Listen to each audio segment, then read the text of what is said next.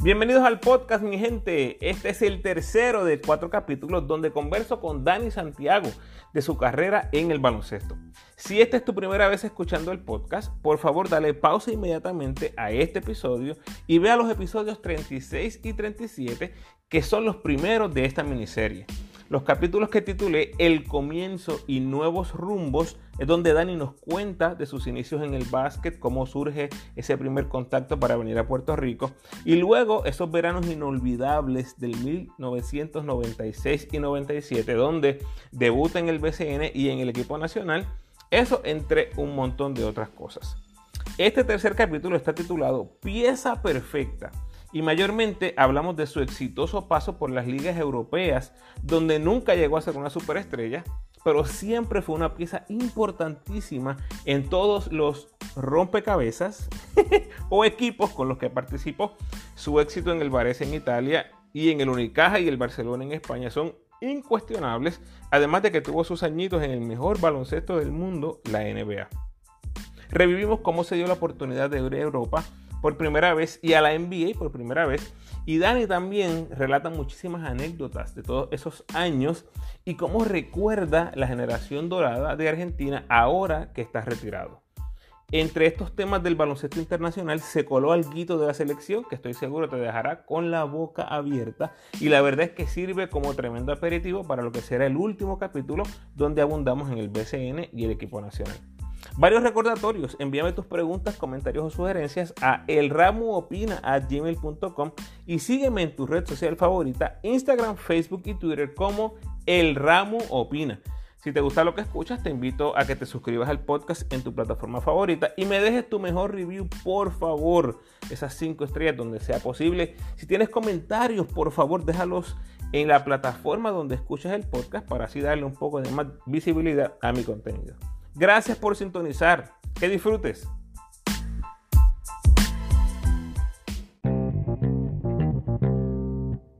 Bueno, Dani, la temporada 98-99 decides ir a Italia a jugar. Cuéntanos, ¿cómo surge esa oportunidad de ir a Italia?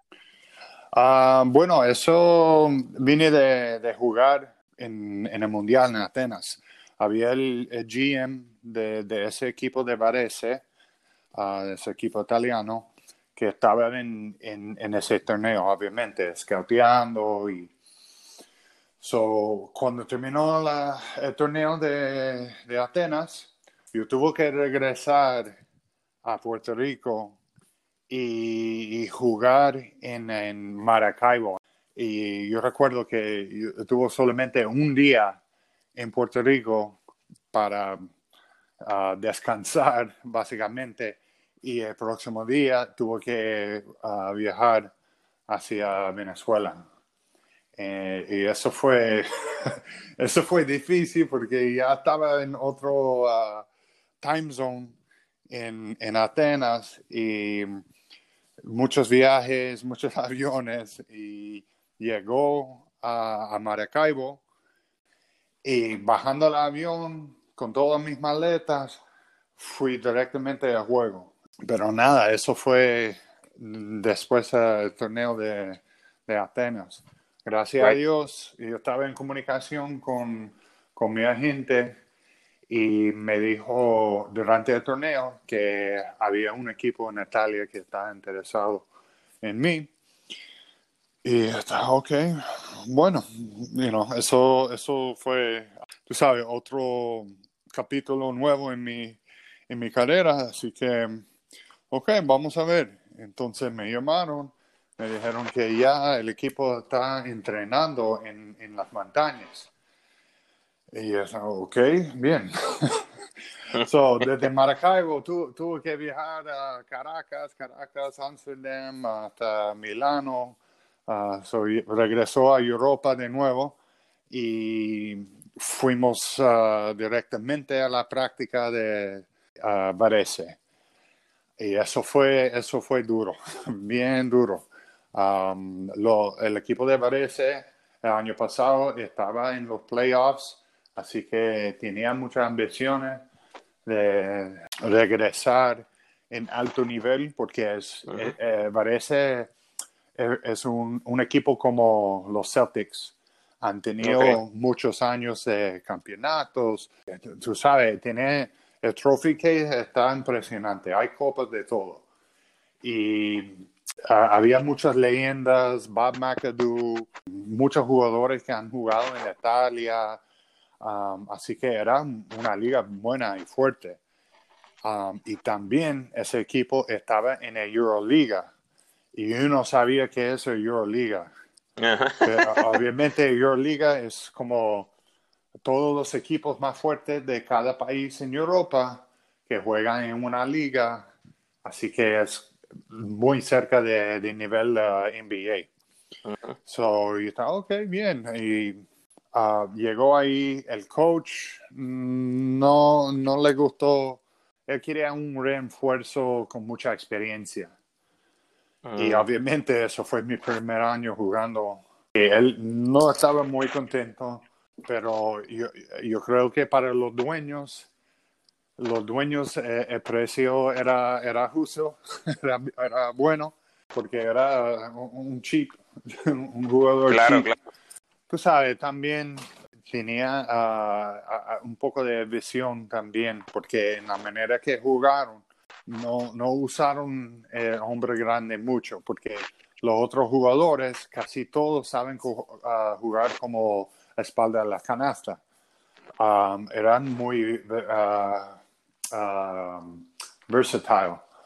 Así que estaba bien, y estaba bien frustrado. Yo recuerdo que el coach me llamó que, mira, uh, te vamos a firmar pero en realidad yo, yo, no, yo no quiero que estás en el equipo, pero los dueños eh, te quieren mucho, así que yo solamente quiero que tú juegas defensa y, rebotea, ah, porque básicamente si recibes la, la pelota, eso va a ser you know, un milagro, básicamente.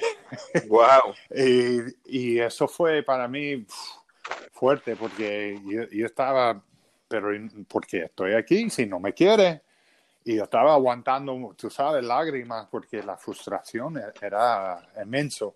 estoy en otro mundo, otro país, no sé lo que está pasando, estamos entrenando como locos aquí en las montañas.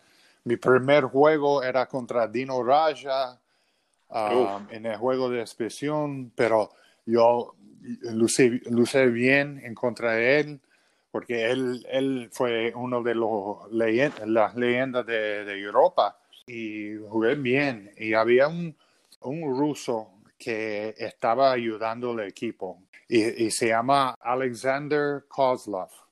Jugó en la NBA con uh, Atlanta, era como un mentor en, en estos meses uh, que estaba en, en Varese. Y así que me, me, dijo, mira, jugaste muy bien contra Dino Raja, eres un buen jugador, así que me estaba animando. Y eso me ayudó mucho. gracias a Dios terminamos el campamento de, las montañas y regresamos a, a Varese.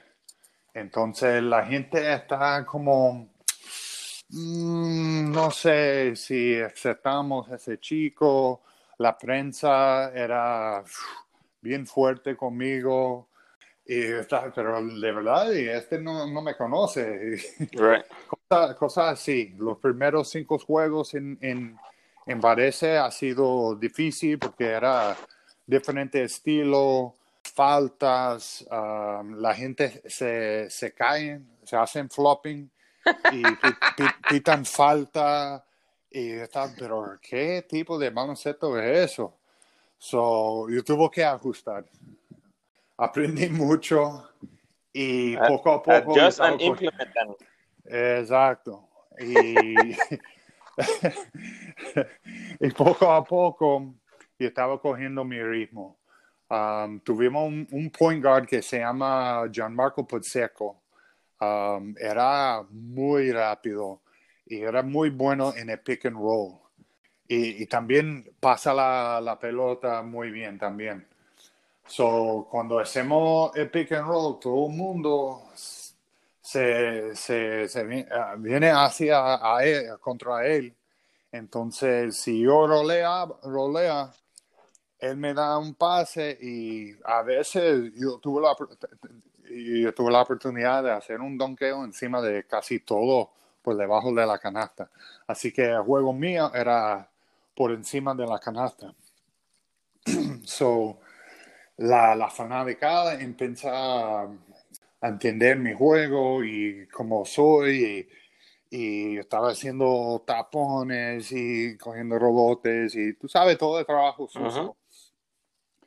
Y yo recuerdo a un fan vino hacia mí, uh, Dani, uh, estás jugando muy bien y si sigues así, uh, te vamos a hacer una, una canción. Así que todos los, juegos, los jugadores tienen su propia canción. Oh, y estaba, ok, whatever. Entonces, tú sabes que yo no, yo no sabía la, qué significaba eso. Así que Espérate, poco pero, a poco. ¿y, ¿y, ganaste tu canción o no? Sí, sí, era algo muy, muy sencillo, era como Daniel Santiago, la la la la la la, Daniel Santiago, la la la la, algo así. Así que eso fue mi canción. Así que yo era parte del equipo y ya tengo mi canción. Obviamente tuviste éxito, eh, a pesar ¿verdad? de ese inicio medio rough en, Italia, tuviste mucho éxito al punto que te abre las puertas para llegar a la NBA. Cuéntanos cómo, cómo se da esa oportunidad, porque tu ruta, tu ruta a la, a la NBA es cualquier cosa menos tradicional. O sea, you went from sí. D1, PSN, Naya, Italia, then NBA. it's just eh, esa ruta es muy, muy pocas veces seleccionada por los jugadores. Cuéntame, ¿cómo se da esa oportunidad de, ir a la NBA? Bueno, este, el, primer año en Varese, yo estaba jugando contra otros hombres grandes como uh, Rashul que tuvo mucho, muchos años jugando en la NBA.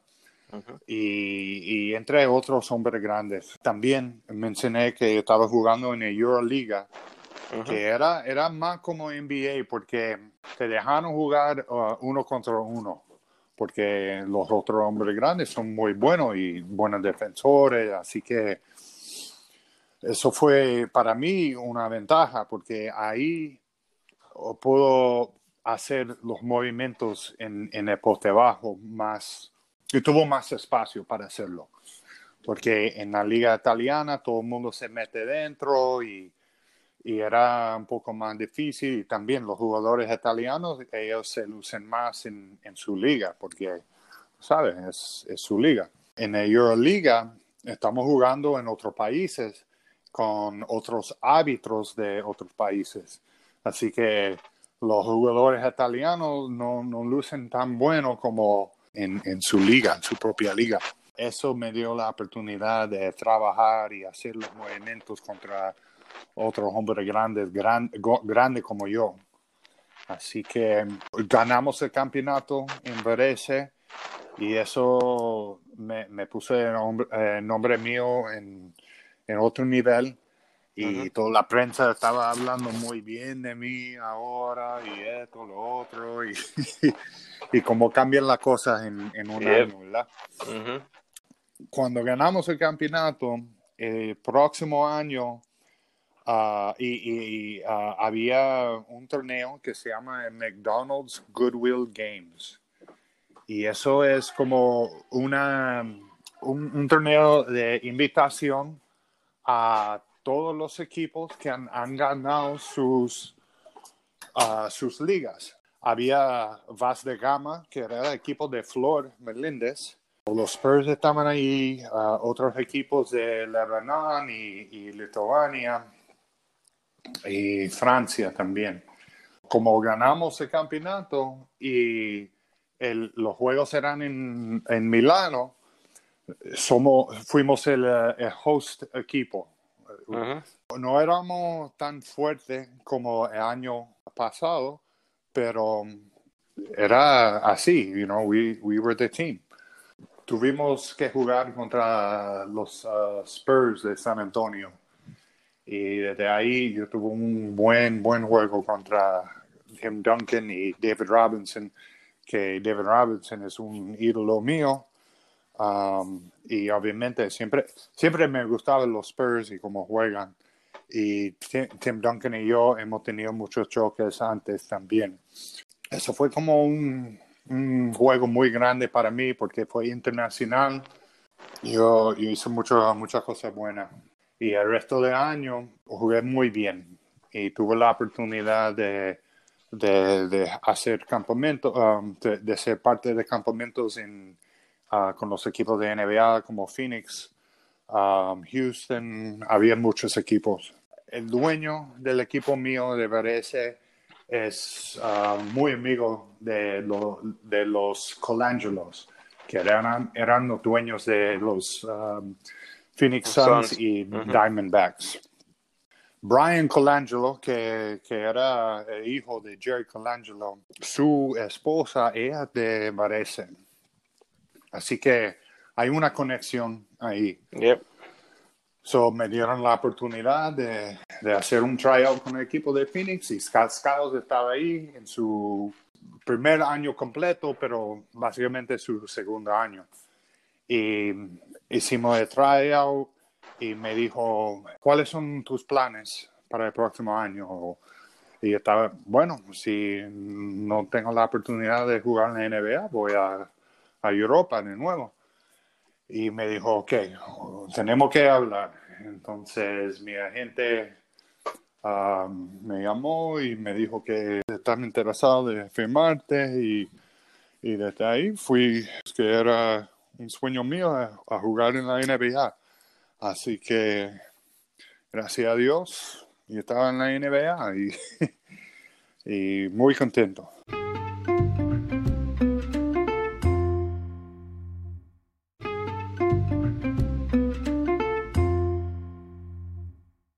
Dani, ahí en Phoenix jugaste con Sean Marion, con Jason Kidd, eh, enfrentaste jugadores de la talla de Tim Duncan, Shaquille O'Neal, Allen Iverson, Kobe, KG, um, Hall of Famers, todos Hall of Famers. Javier Rodríguez me envía esta pregunta: ¿Cómo te sentiste cuando enfrentaste a tu ídolo, David Robinson? De verdad, como, como él, él es cristiano, eso fue la cosa más que me, me impresionó, porque, tú sabes, para ser atleta y ser cristiano y, y como son las cosas en el, en el, mundo de, de, una deportista, que no es fácil, hay muchas cosas que, que el mundo te tira en la, la, cara. Eso fue como un honor también, porque yo, yo lo vi muchas veces jugando, obviamente, pero también uh, me gusta ver los highlights y, emular los, los, highlights y lo que hacen los jugadores y su historia de ir a una universidad como la Naval Academy, que normalmente los jugadores son menos de 6'6 uh, o, son, son chiquitos. Y como él creció como 8 pulgadas, algo así, en un año, um, you know, fue, tú sabes, una historia que, like, I could relate to it. So he, he was just somebody I looked up to. So para jugar en contra de él no fue fácil, obviamente, pero también fue divertido porque yo puedo aguantar, puedo aguantar. Eh, y eso me dio la sensación que, mira, eh, yo puedo jugar aquí en la NBA. ¿Alguna vez le dijiste a David Robinson que, que era tu ídolo o, o que lo admiraba? Yo creo que yo dijo algo así, pero fue muy rápido porque tú sabes, estamos calentando y, um, you know, so no tuvo una oportunidad de decir muchas cosas, pero, you know, era muy, algo muy rápido, you know, you know, you know, thank you for what you stand for, algo así, porque era cristiano y eso fue la cosa más importante para mí. Ok. Bueno, después de esos dos años en Phoenix, más adelante juegas en Milwaukee eh, del 2003 al 2005, entre otros, jugaste con Brevin Knight y Tony Kukoc. Me gustaría preguntarte de Brevin Knight, ¿tuvieron algún recuerdo de ese torneo sub-22 en Cagua? Porque él era el armador de, Estados Unidos. Ah, de verdad, no. Y, y con Tony solamente, solamente con Brian Skinner, porque Brian oh, Skinner estaba en Milwaukee conmigo y era, tú sabes, otro hombre grande. Sí. Y eh, hemos hablado de eso y, él está, yeah, yeah, you got me, man, you got me. so, tú sabes. está bueno. Y, y con Tony Kukoc, ¿alguna anécdota especial de su tiempo con los Bulls? Porque imagino a todos los jugadores indagando y preguntando a cada rato por Jordan y historia.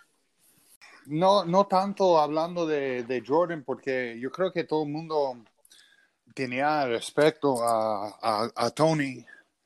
Yo tuve ah, la oportunidad de hablar de diferentes jugadores en Europa y él sabía que yo estaba en Europa también, así que ah, tuvimos esa conexión y él, él fue, siempre ha sido muy gracioso, siempre pensé que tiene que pensar cada juego y aunque era, you know, en sus últimos años, um, pero de verdad él, puede hacerlo. Era impresionante ver a alguien como él jugando con su coordinación, su tiro y confianza. Uh, pero Tony era, tú sabes, un competidor, siempre está haciendo mira, ah, ¿cuánto, ¿cuánto me, debe, ah, me va a dar si yo puedo meter un, gancho desde media cancha? Algo así. y siempre están dando puesto y esto, lo otro, y, lo lograba. Era impresionante. Me, da ah, cinco oportunidades. Y, ok, ok, vamos. para 100 dólares. Ok. se mete la, primera y ya está como chacho. Pero Mira, Dani, me, me dice Héctor Javier, ¿cómo te verías en la NBA del 2020? Bueno, obviamente muy diferente porque no hay muchos hombres grandes que juegan en el poste bajo. Es interesante porque hay más hombres grandes que son mm, que tienen muchas habilidades, que pueden tirar, a votar. Yo creo que para mí, los hombres grandes eh, en el tiempo mío eran en, cajas, ¿me entiendes? Como ah, solamente tienes que hacer poste, movimientos de poste bajo, no tiras ni, ningún tiro de tres, ni, tú sabes, eso fue la mentalidad de la gente sobre los hombres grandes. Yo puedo tirar, y eso fue, tú sabes, como un regret mío que no, no desarrolló eh, el más mi El triple. Porque el triple, ah, especialmente uh, jugando internacional con, con, con, Puerto Rico. Pero nada, eso fue también la mentalidad de, de mucha gente y, y, que vamos a ver, todo el mundo tirando triples y eso es lo que estamos viendo ahora. Ya, ya, Así que yo sentí que yo puedo hacerlo también, ah, pero había mucha resistencia sobre eso y también con los coaches que no, no, no, no, tira nada y, pero ¿por qué no? Estoy abierto. Y está, hay otros jugadores que están tirando con dos, tres tipos encima y no digan nada. Okay. ¿Sabes qué me acuerdo? Dice eso y recuerdo en el 2002 mientras estaban practicando previo al Mundial de Indianápolis. Eh, Charif Fajardo venía ese año de Europa, si no me equivoco, Francia o, algo así. Él estaba jugando en ah, Europa. Yo creo que Italia. Ok, Italia. El punto es que en, en las prácticas me parece que Charif encesta algunos triples consecutivos y era algo como que inesperado. Julio Toro, Julio Toro paró la práctica y hizo que todo el mundo le diera un como un standing ovation y un este aplauso a, a Sharif Fajardo como diciendo I respect the shot este and we, we have another threat over here como que así fue que yo lo percibí en ese momento pero me, estuvo bien curioso que, hicieras ese comentario del, del triple. Te, voy, a decir una cosa de, verdad. Um, un año que regresó de, Europa jugando y estaba, yo creo que en, en, uno de los mejores momentos en mi carrera. Y yo he tenido mucha confianza en mi tiro, de juego. Y yo recuerdo regresando, eh, practicando en Guaynabo y estaba metiendo tiros de tres, haciendo, si alguien viene, una finta, dos botes y donqueo o pasa, tú sabes, y, estaba en un flow, pero empecé a escuchar algunos, ah, algunas quejas y eso fue como un regret mío. Que yo, yo, escuché eh, de esas quejas y no era como yo soy ah, mira, yo soy hombre. No era, tú sabes, que voy a ser la cara de, Puerto Rico. Yo creo que ni eso fue mi, lugar, porque no nací ah, en, Puerto Rico. Alguien como Carlos Arroyo, Yeya Barea, que tienen, tú sabes, que fue, nacieron en, Puerto Rico, eh, eh, eh, para mí está bien, ah, pero yo nunca he sido así. Pero yo recuerdo que estaba metiendo triples y algunos, algunos que están quejando que estaba tirando demasiado y esto y lo otro. Y estaba, wow, man. So, me quedo callado, voy, voy a jugar en, en, en, la pintura porque yo no quiero rock the boat. Pero eso fue como un regret mío que yo, yo tengo Interesting, interesting. Bueno, vamos a volver a la... Exclusivo, that was Right, right, right. Regrets. Dani Santiago's regrets. exclusivo. Bueno, este... Dani, terminas en la NBA, eso, esos años que estuve baloncesto en Europa, mayormente te recordamos por tus años en la ACB y la Euroliga con el Unicaja, después tuviste un año en Barcelona, este entre otros, entre otros, jugaste en tu equipo o en contra, jugaste este, con jugadores como Pepe Sánchez, Jorge Galvajosa, Walter Hellman, Luis Escola, Tiago Split, Sergio Yul, Pablo Prigioni, Felipe Reyes, Juan Carlos Navarro, Iliasova, Ricky Rubio. La lista es interminable.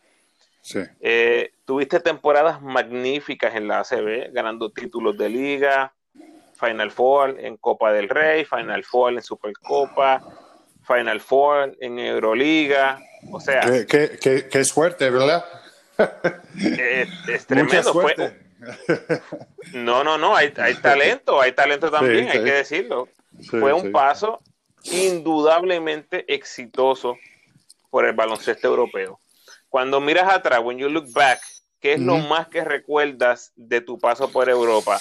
Específicamente esos años en, en España?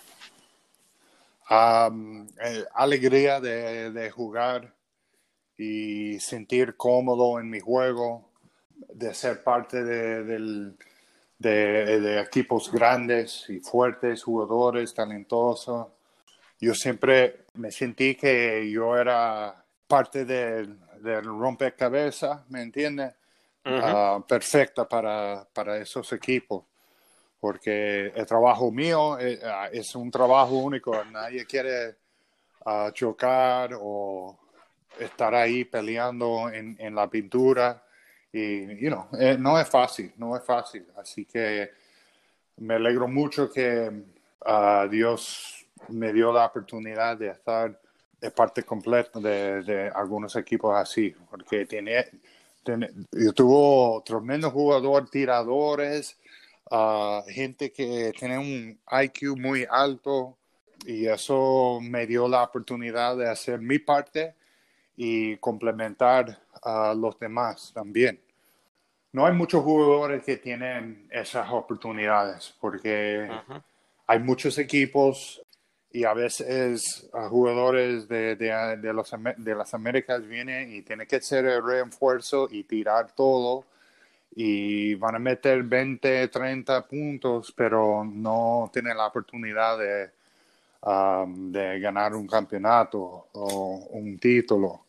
Así que yo, yo tuve muchas oportunidades a ir a playoffs, ganar títulos, trofeos, así que y, también el juego de Europa es muy, es muy de equipo, así que me divertí, divertí de eso jugando en Europa. NBA es un, un estilo diferente, me gustó el tiempo y los equipos que yo estaba jugando, um, pero para todo completo, como jugador, como persona, pasé muy, muy bien en, en Europa.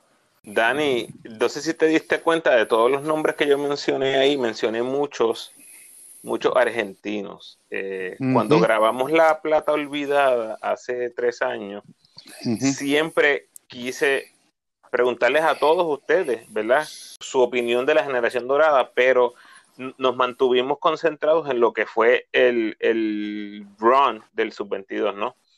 Eh, ahora que estamos hablando en otro, en otro contexto, eh, ahora que se acabó todo eso de, tu carrera y, y, tu generación, ¿cómo te sentiste tú ver a esa generación dorada florecer cuando en la base nosotros, o sea, Puerto Rico me refiero, éramos igual o mejores que ellos en esas categorías menores, sub-22, premundial y mundial. ¿Cómo te sentiste verlos a ellos, la generación dorada, contra lo que esperábamos muchos de, de nosotros en Puerto Rico, que fuéramos una generación dorada similar? de verdad, yo yo siempre he sido muy orgulloso de, estar parte de esa generación, porque también esa generación abrió muchas puertas para, jugadores internacionales a, jugar en la, en la NBA. Obviamente, um, Ginobili, Pepe Sánchez, Luis Scola, un poco después, pero eh, Nocioni, jugadores así que, están jugando y tenían, mucho éxito jugando en Europa también y teniendo la oportunidad de, jugar en los Estados Unidos. Ellos, ah, también como nosotros, ah, fueron parte de esa explosión internacional.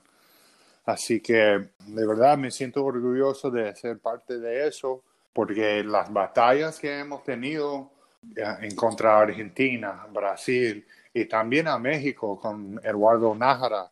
Eso fue como, como una validación de, de qué, qué, buenos somos. somos. Somos jugadores muy buenos y serios y hay que respetar a esos jugadores. Fabricio Alberto, otro nombre. Um, eran eh, buena gente, pero excelentes jugadores y ganadores también de, estar mencionado en, los nombres de ellos me pone orgulloso porque me siento que estaba parte de esa explosión internacional. Muy bien.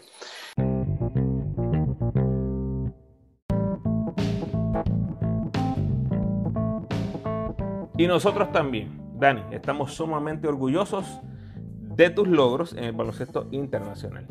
Como mencioné antes, Dani nunca fue la pieza principal en sus equipos en Europa ni en el equipo nacional, pero su valor ciertamente va más allá de los números. Lo próximo, cerramos nuestra charla hablando del BCN y de sus años en la selección de Puerto Rico. Por aquí les dejo un adelanto de lo que viene en el capítulo 4.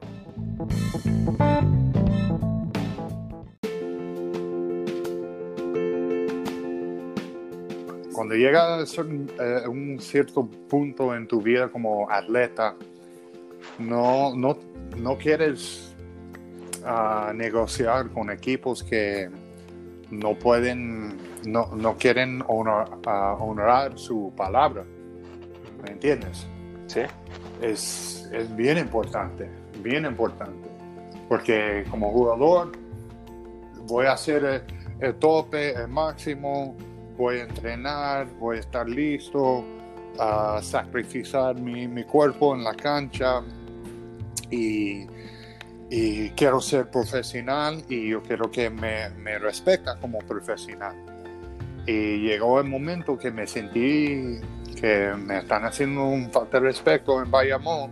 Y cuando Luis ah, habló conmigo, me, sentí que, mira, eso es un profesional y, y, y quiere hacer las cosas bien. ¿Cuáles son los juegos favoritos de Dani Santiago en la selección? Yo creo que los juegos decisivos.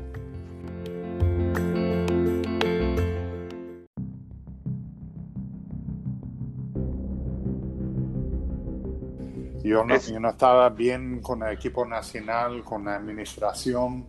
Um, eh, era, no sé, había, para mí había mucha turmoil en, en la selección.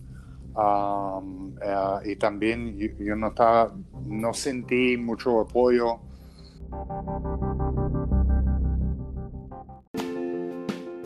Somos así, somos así. El fanático puertorriqueño es difícil de, de complacer, for sure. Sí, um, pero de verdad, si yo tengo la opción de tener mil uh, americanos o gente de Europa, Ah, contra 100 puertorriqueños, voy con los 100 puertorriqueños porque no va a escuchar nadie en el otro lado, no solamente va a escuchar los puertorriqueños.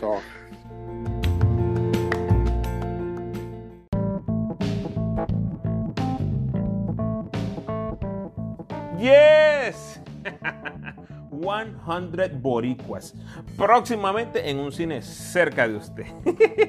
Gente, los espero para el cuarto y último capítulo donde, como ya escucharon, la cosa se va a poner bien interesante.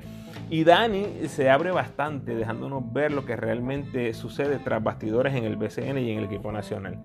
Un final muy cautivante que te aseguro no te lo vas a querer perder. En ese último capítulo es donde le pregunté la mayoría de sus preguntas, eh, los que me hicieron las preguntas en redes sociales, ya que estaban mayormente relacionadas al equipo nacional. Así que gracias a toda esa gente por involucrarse. Obviamente agradecido con Dani por darme el tiempo para nuestra charla. Por favor, dale like y share para que todos los fanáticos de Dani, del Verace, del Varese, perdón, del Unicaja, del Barcelona, los Bucks, los Suns, toda esa gente linda que me escucha en Milwaukee y en Phoenix, y del equipo nacional también, porque hablamos algo de eso, puedan disfrutar de nuestra conversación. Como siempre, te invito a que te suscribas al podcast, déjame tu mejor review, por favor, y sígueme en tu red social favorita, Facebook, Instagram o Twitter. De nuevo, agradecido por tu sintonía. Hasta luego.